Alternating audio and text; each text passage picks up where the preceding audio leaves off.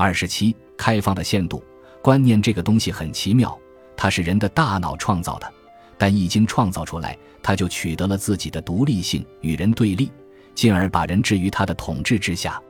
这个特征在宗教中表现的最明显，但又不限于宗教，很多世俗性的观念也是如此。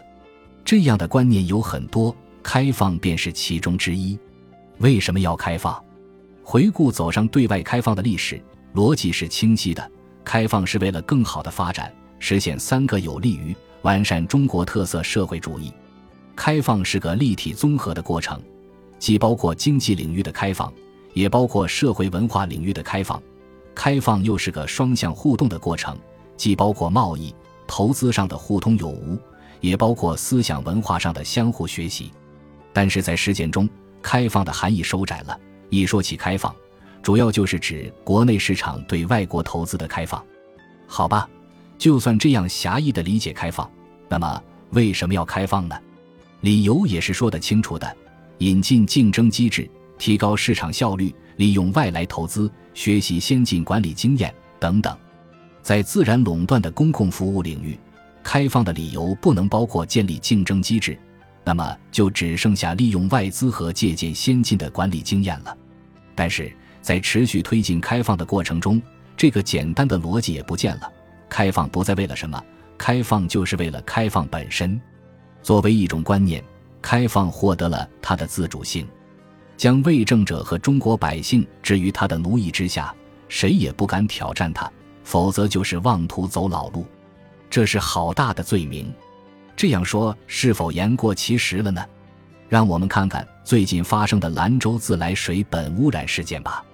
法国的威利亚水务集团不是名气很大的企业，虽然他从事的业务与百姓的日常生活息息相关，但拧开水龙头不会流出他的商标。这次污染事件让更多的人知道了他的名字，了解到这家公司已经在中国的五十多个城市参与了七十多个项目。威利亚是二零零七年入股兰州供水集团的，他给兰州带去了什么呢？据报道，合资之后，威利亚除了派了几个高管之外，没做什么事情，也就是说没带来什么先进的管理。但改变还是有一点的，那就是涨价。二零零九年十一月。兰州居民开始为每立方米用水多付三毛钱，投资呢，也没有。发生污染的自流沟是水泥材质的，已经使用了六十年，早该改造了。据焦点访谈的报道，在合资之前，兰州市投入资金对部分自流沟进行了防渗改造。事故发生后的检测表明，经过改造的部分没有发生渗漏，也就是说，改造是有效的。为什么没有全部进行改造呢？因为合资之后，威利亚不同意花这笔钱，改造就不了了之了。威利亚不但没有更新升级设施，还妨碍了本来已经在进行的相关工作。按照合同，威利亚虽不控股，但在经营问题上拥有否决权。这样的外资引进它干什么呢？说到好的国外经验，其实是应该学的。学者江勇说。一个被吸引外资的任务逼得团团转的国有自来水企业负责人到美国取经，问美国同行是怎么搞市场化、国际化的。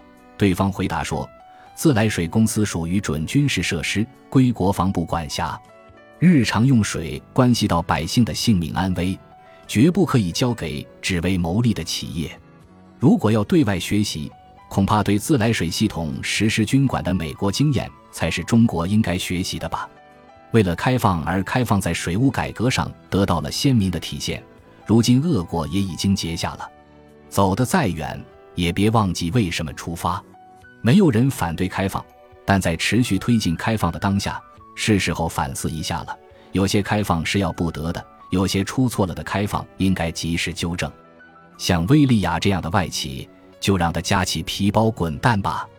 开放不能蜕变为目的本身。这就是开放的限度。二零一四年。